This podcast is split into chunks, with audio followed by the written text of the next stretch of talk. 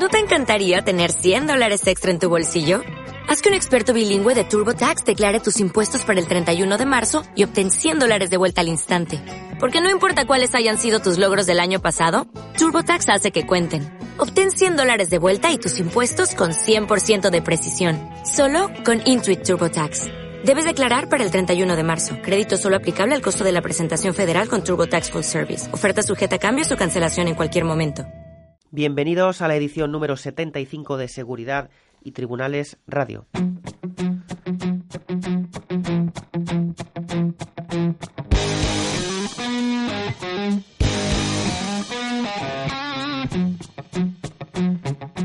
Buenas noches, como cada lunes a esta hora empezamos este programa dedicado a la actualidad de la seguridad y de los tribunales. En la producción tenemos como cada lunes a José Ignacio Nevado, en el control técnico a Marco Sola y en el micrófono quien les habla Roberto Ruiz Ballesteros. La cercanía de las vacaciones veraniegas nos hace que traigamos un programa muy literario, se acerca agosto peligrosamente y nos centraremos en dar algunas recomendaciones. No olviden que seguimos en Twitter dando noticias distintas, noticias diferentes que solo podrán encontrar aquí en Seguridad y Tribunales. La cuenta de Twitter es arroba seg y tribunales y como digo ahí podrán encontrar información como la que le contamos ahora de la mano de José Ignacio Nevado. En Gestión a Radio, Seguridad y Tribunales con Roberto Ruiz Ballesteros.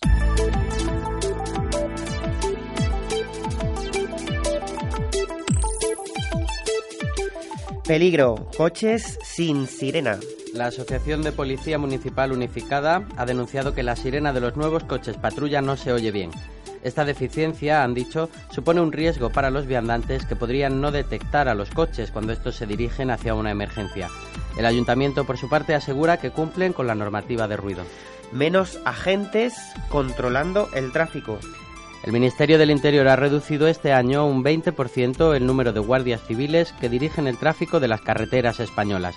Durante la operación verano, 8.000 agentes velarán por la seguridad por los 10.000 que lo han hecho durante estos últimos años.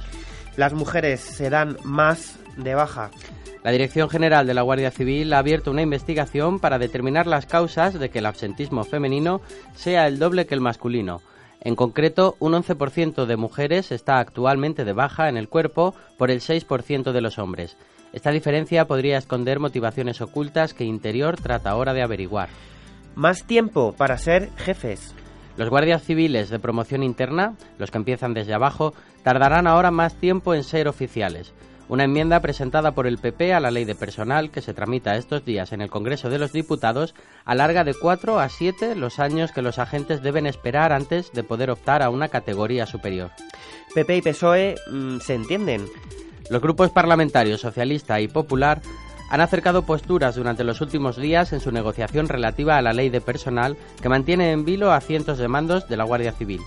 PP y PSOE están dispuestos a pactar asuntos como la edad de ascenso al Instituto Armado o que todos los mandos se integren fácilmente en la nueva escala de oficiales que saldrá y no solo en los de la Academia General Militar.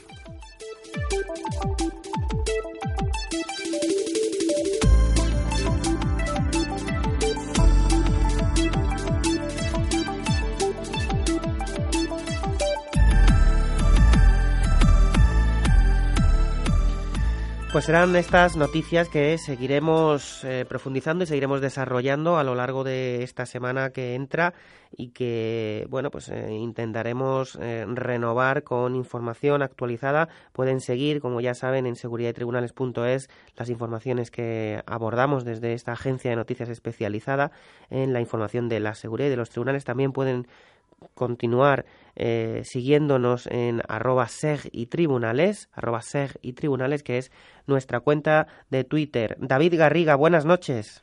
Hola, buenas noches, Roberto. Bueno, David es criminólogo y especialista en el mundo árabe. Acaba de presentar su libro Las Legiones de Satán, que es una investigación sobre cinco asesinos en serie eh, que, bueno, pues han efectuado sus horrendos crímenes en el mundo árabe y que no tenían mucha repercusión. Eh, ¿Se esconde a estos crímenes en el mundo árabe? Lo digo porque usted mismo eh, ha comentado en alguna entrevista que la mm, publicación en los medios de estos crímenes eh, tampoco ha sido muy extensa, ¿no? Sí, bueno, depende también del país donde han, han ocurrido. En el libro de los 42 casos que tengo explico sobre cinco y un poco los he repartido un poco por los diferentes países árabes. Sí que es verdad que la información que nos llega a Occidente normalmente de, de este tipo de asesinos, ya sea por la corrupción gubernamental del país o policial, es a veces falsa. Incluso dos de los casos del libro aportó las pruebas desde el propio país donde se ve que se ocultaron pruebas en el juicio y, y que no se presentaron todas las que tenían que ser y, a la hora de, llegar a los medios de comunicación aquí llega lo que diríamos es una, la noticia ah, políticamente correcta o la que interesa que se sepa sobre esos asesinos y nos llega una información un poco a veces alterada, ¿no? Y esto, sin embargo, a los medios de allí sí les llega bien la información o, o tampoco. Tampoco. Ahí ellos publican lo que el gobierno o la policía entrega a los medios y es un poco lo que acaba pasando a Occidente. Sí que es verdad que hay algunos periódicos más independientes del país que, se arriesgan un poco más a, verter otras pruebas, otras suposiciones sobre lo que ocurrió, pero enseguida son callados o al menos del país no salen. Me extraña también que los corresponsales sean callados. Sí, yo la verdad cuando empecé a investigar los casos porque, bueno, me sorprendió que no encontrara asesinos en serie en países árabes, eh, empecé a, leer mm, revistas y periódicos en árabe o en inglés que venían de ahí sobre los diferentes casos. Y sí que primero las categorías a veces no son las mismas porque aquí lo que entendemos por asesinos en serie ahí sí que es eso pero no lo tienen definido de la misma manera lo tienen como asesinos generales y cuesta más a veces de identificar. Pero sí que es verdad que no, no hay apenas información. La mayoría de los casos que han podido acceder a Occidente a través de de medios de comunicación y de una forma seria ha sido porque alguna de las víctimas o, familiares han, elevado la, la, la, denuncia a un órgano internacional, ¿no?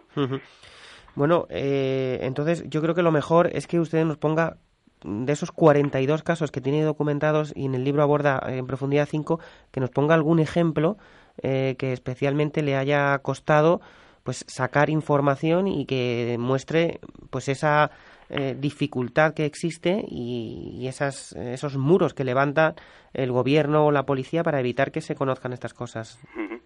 Mm, bueno, hay, por ejemplo, el, el que fue más difícil de, sacar información por el bloqueo del país fue el de Yemen.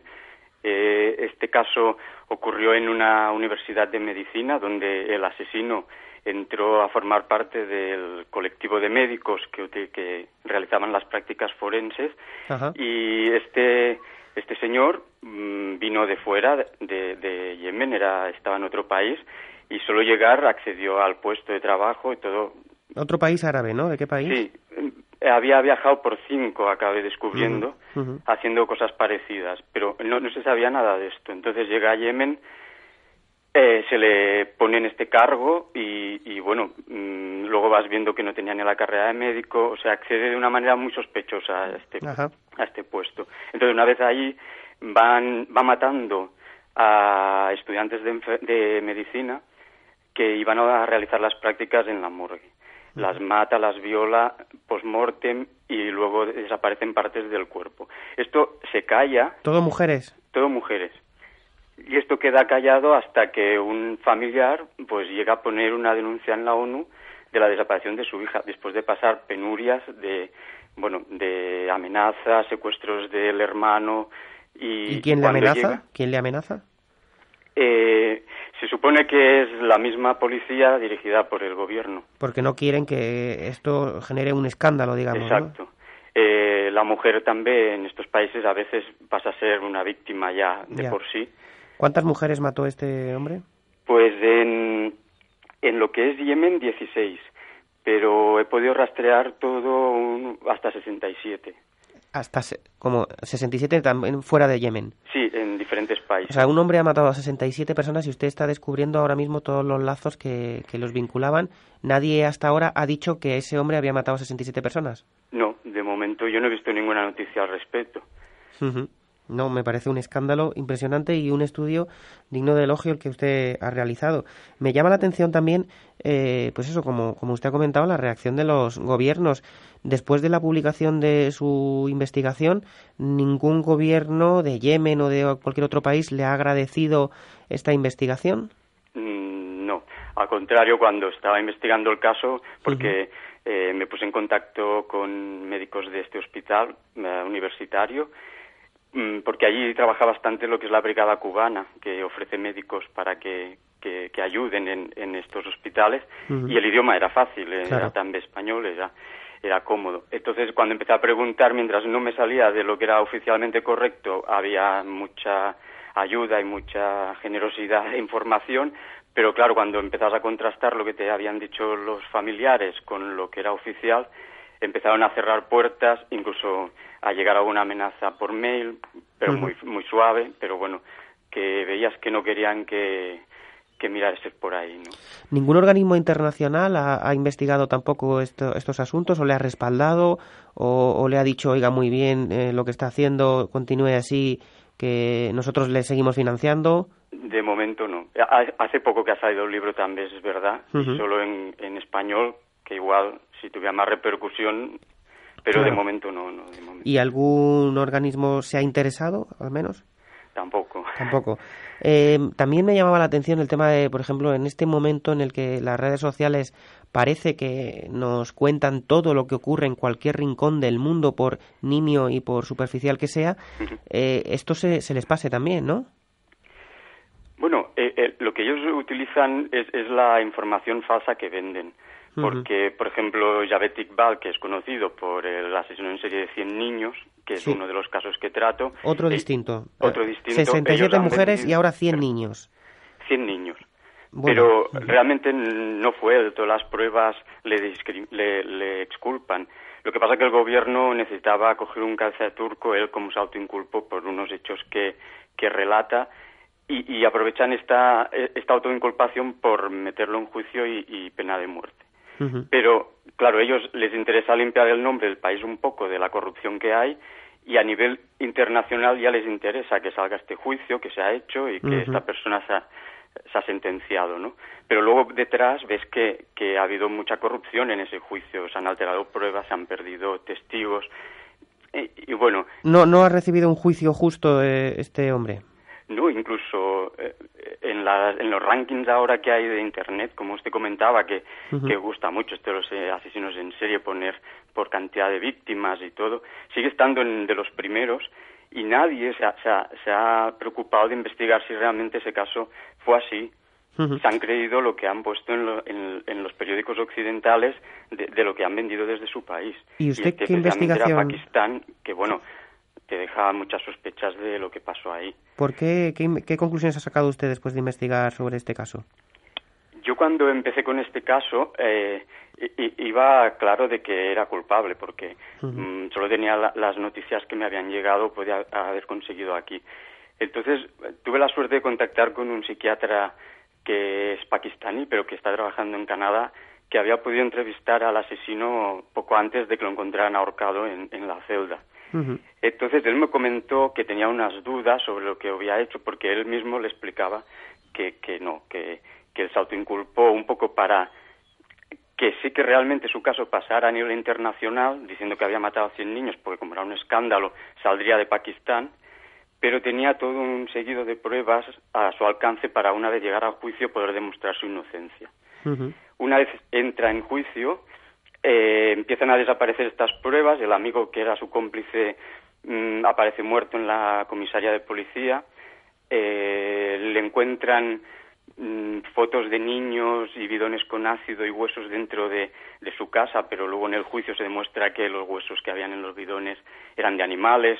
De los 100 niños que él dice haber matado aparecen tres vivos durante el juicio, pero de esto no se tiene en cuenta lo culpan y, lo sentencian a muerte.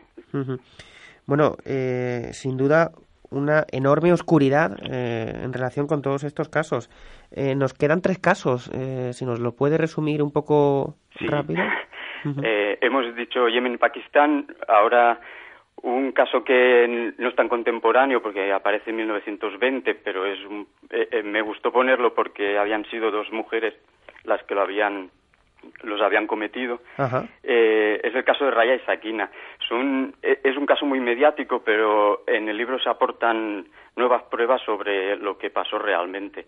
Estas señoras eran prostitutas y mataban normalmente a mujeres adineradas que gracias a los colonos de la época que aparecían en Alejandría, pues hacían lucir un poco las joyas. Es, es, un caso muy interesante porque eh, normalmente hay, hay unas, lo que llaman en criminología, unas víctimas de alto riesgo, como podían ser los niños, los ancianos, taxistas o prostitutas que por el, el trabajo que tienen o por su vulnerabilidad física, pues son más fáciles para un asesino en serie, ¿no? Y aquí ocurría precisamente lo contrario, las que podían ser las víctimas de alto riesgo eh, eran las asesinas de, de, las mujeres. ¿A cuántas mataron? Eh, Raya y Sakina mataron a 17. Bueno, aquí se ha centrado sobre todo por eso, por la particularidad del caso, eh, que es poco común, ¿no? Pero ahí sí está más o menos aclarado todo el, el asunto, ¿no?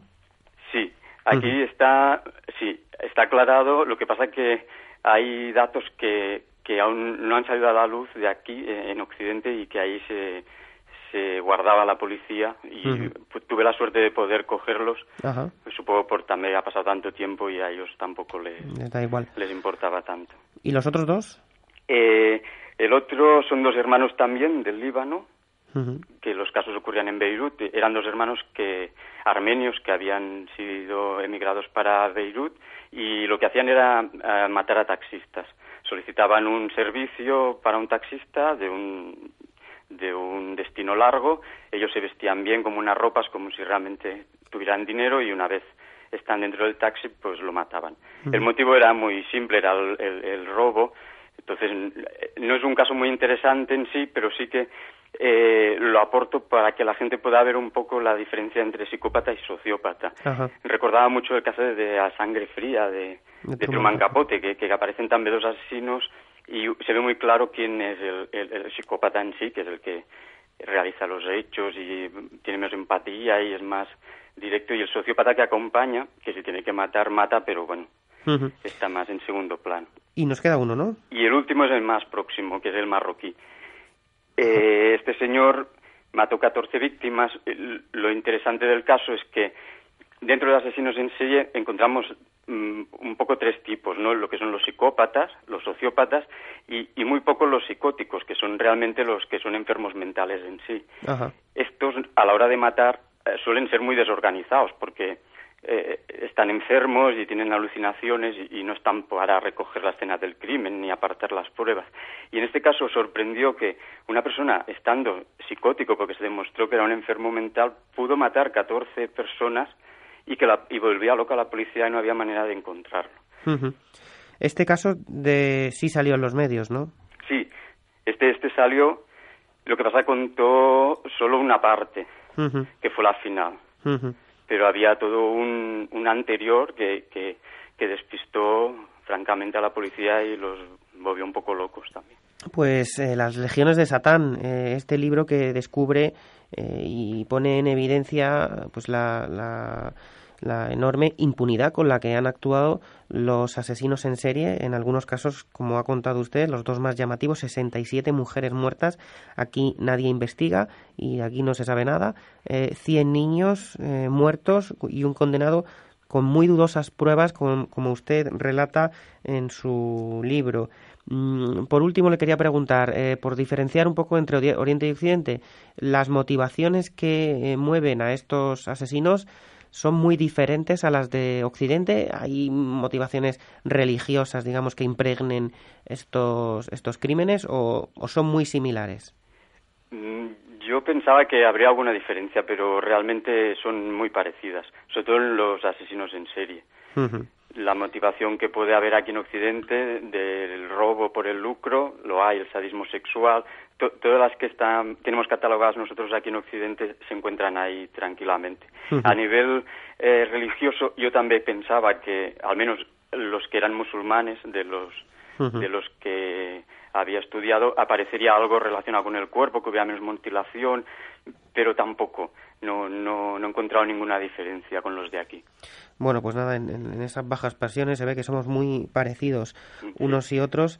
Eh, le, doy la enhorabuena a eh, David Garriga, Garriga, criminólogo, especialista en el mundo árabe, por esta investigación que ha realizado y que esperemos que tenga alguna repercusión eh, en los círculos de, pues, Naciones Unidas y organismos internacionales que sin duda merecen al menos que presten algo más de atención a estos asuntos. También que esos países y en general la Unión Europea y, Estados Unidos pues eh, tengan un poco más de sensibilidad con estos con estos temas que, por corrupción eh, policial y, política pues pues se están escondiendo muestran muy bien su obra de hecho esa corrupción eh, a nivel de las instituciones, que aquí nos quejamos y con razón muchas veces de lo que ocurre, pero allí están en unos niveles, desde luego, eh, pues mucho más profundos, ¿no?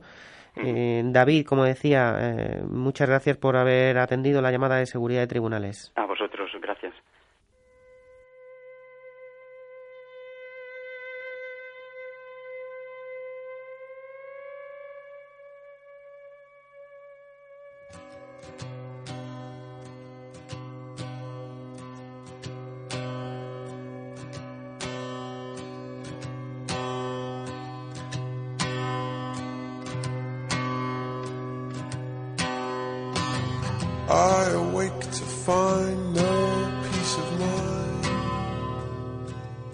Said, How do you live as a fugitive down here where I cannot see so clear? I said, What do I know? Show me the right way to go And the spies came out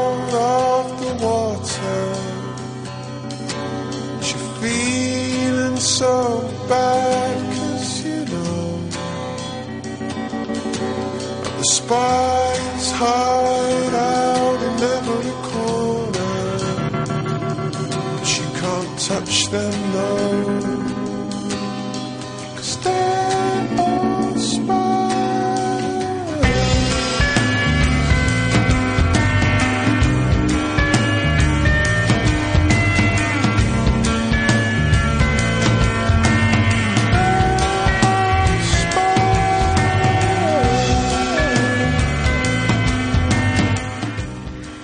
Antonio Díaz, buenas noches. Buenas noches. Bueno, Antonio es profesor de Derecho Internacional, Público, Penal y Procesal de la Universidad de Cádiz y acaba usted de coordinar el diccionario LID de Inteligencia y Seguridad realizado en colaboración con el CNI, con el Centro Nacional de Inteligencia, el Instituto Cervantes y la Real Academia Española. Con solo nombrar a estas tres instituciones uno se da rápidamente cuenta de que este proyecto, eh, bueno, algo de importante tiene, ¿no? Eh, ¿Por qué es tan importante este diccionario de inteligencia y seguridad, Antonio? Bien, el, eh, hace como unos 10 años empezamos un proyecto de, que denominamos de cultura de inteligencia, de relación entre universidades y el Centro Nacional de Inteligencia, pues aquellos expertos que llevamos ya años trabajando en el campo de la inteligencia y ya en, pues, después de, un cierto bagaje nos dimos cuenta de que necesitábamos un, lenguaje común, un instrumento y un material donde se, se acumulasen o se recogiesen cuáles eran las, las, las, palabras, los conceptos más habituales en los estudios de inteligencia para poder continuar construyendo esta disciplina disciplina. De ahí vino la, sugerencia del Centro Nacional de Inteligencia de poder eh, lanzar esta obra y después, bueno, hemos tenido la fortuna y el gran honor de que tanto el Cervantes como la Real Academia Española hayan apadrinado el, lanzamiento de, esta, este diccionario. Bueno, entiendo también que en esta cultura de la inteligencia el inglés es un importante idioma también para comunicarse entre los países más avanzados en, en cultura de inteligencia como, como es Estados Unidos o el Reino Unido. Eh, también tiene importancia que esos términos que ustedes definen en el diccionario tengan una concordancia, una, una similitud con los términos que se definen en otros diccionarios paralelos que están en inglés, ¿no? Sí, sin duda. El, el inglés como, como lengua vehicular fue importante porque, de hecho, la, el inicio de la inteligencia contemporánea, como la entendemos, está en el mundo anglosajón y las primeras teorizaciones que se realizaron después de la Segunda Guerra Mundial fueron en el mundo anglosajón. Por tanto, como otras disciplinas y otros campos, el inglés ha sido la, la lengua que, que ha construido muchos conceptos. De ahí que venía parte de nuestro trabajo, que era intentar eh, buscar cuáles eran los equivalentes en otras lenguas, eh, francés, inglés, eh, perdón, francés, eh, em, eh portugués, eh, español, viendo un poco la variante mm, este, brasileña y estadounidense e intentar restablecer este, estas líneas de, de, semejanza que no existían y por tanto sin descuidar el inglés que obviamente algunas palabras no, no pueden ser traducidas, no tienen una equivalencia clara, otras sí podemos utilizar conceptos eh, castellanos. ¿Significa este paso que estamos consolidándonos en esta cultura de la inteligencia como ya lo han hecho otros países que hemos mencionado? Sí, sin duda. Y España en este proceso, este proyecto de cultura e inteligencia está bastante avanzado. De hecho, es un referente en América Latina a través de los másteres de la revista, un congreso que tendremos en, la Universidad de Cádiz el próximo mes de noviembre. Y, por tanto, eh, si bien en una primera fase, de hecho, los británicos siempre indican que, que, España ha hecho en 10 años lo que ellos han tardado 40 en hacer, ese acercamiento a la universidad, a la empresa, a la sociedad, para divulgar qué es lo que hace un servicio de inteligencia, eh, realmente estamos en un lugar muy destacado. Uh -huh. Eh, ¿Qué diccionarios existen similares en el resto de, del mundo? Además del de, que ha dicho de, del mundo anglosajón, ¿existe también en Francia, en Portugal? Pues no, yo como coordinador de la obra, de, de los 23 expertos que han colaborado conmigo en la obra, uh -huh. eh, tuve que hacer, eh, como parte del trabajo inicial, un, un, una, una, búsqueda de cuáles eran los materiales disponibles y la verdad es que no hay. En Francia hace muchos años existía una pequeña enciclopedia, pero era muy, muy de carácter histórica. En Estados Unidos hay un pequeño diccionario, pero es más un desarrollo que una conceptualización y por tanto nuestro diccionario, tanto por los cuatro idiomas como por el enfoque, es completamente, al menos por lo que nosotros sabemos, completamente único en el mundo. Uh -huh. Eh, también le quería preguntar qué posibilitará este diccionario. Ha dicho usted que efectivamente nos va a hacer que, toda la comunidad de inteligencia hable un mismo idioma, digamos, también dentro de España, pero qué siguientes pasos va a permitir eh, después de este diccionario, qué se va a poder hacer. La, la, idea, por ejemplo, aparte de continuar con el proyecto de cultura e inteligencia, pues también es una obra puede ser interesante para los propios periodistas, para los traductores, pues realmente va a mejorar el conocimiento, va a mejorar las traducciones que se hagan al encontrar esta equivalencia en lenguas, uh -huh. va a permitir profundizar en, en, el conocimiento internacional, en los congresos, en los trabajos que hacemos, en el propio trabajo de los servicios, pues realmente van a tener un instrumento común. Y nuestra siguiente fase es pasar ya a proyectos de investigación combinados y conjuntos. De hecho, ahora ya estamos ya desarrollando otro con muchos más expertos, con el doble de expertos que, el diccionario de, América Latina y de España y del Mediterráneo y por tanto teniendo un lenguaje común ya podemos pasar a proyectos de investigación y otros eh, elementos que realmente puedan suponer un avance cualitativo en, la, el desarrollo de los estudios de inteligencia.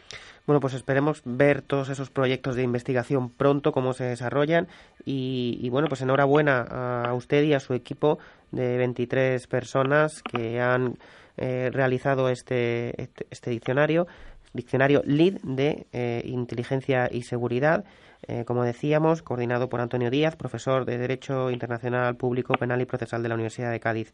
Muchas gracias por atender la llamada de Seguridad y Tribunales. Muchas gracias,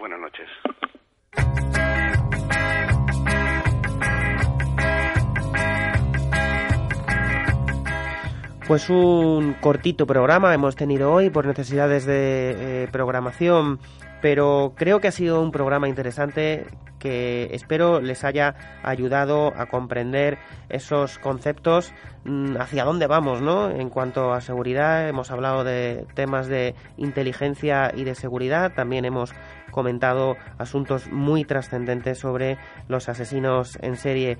Eh, y como le decía, esto ha sido todo por esta noche. Espero que algunas de estas recomendaciones que le hemos eh, aportado pues les sirvan eh, para profundizar más en el mundo de la cultura de la seguridad. Gracias a José Ignacio Nevado y Marcos Sola en la producción y en el control técnico.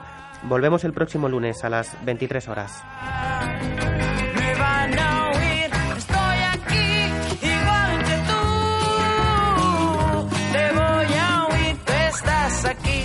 Igual que yo.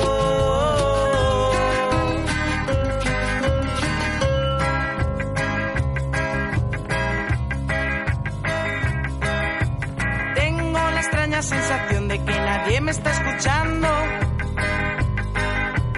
Tengo tantas cosas que decirte que me estoy ahogando.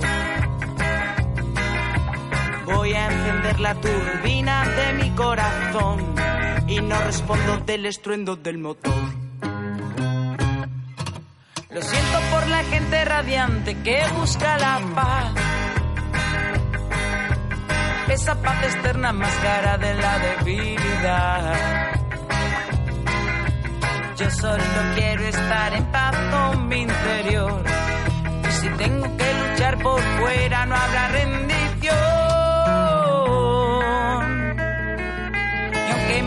Cada día nuevos adversarios, no pienso parar. Siempre que pueda, lo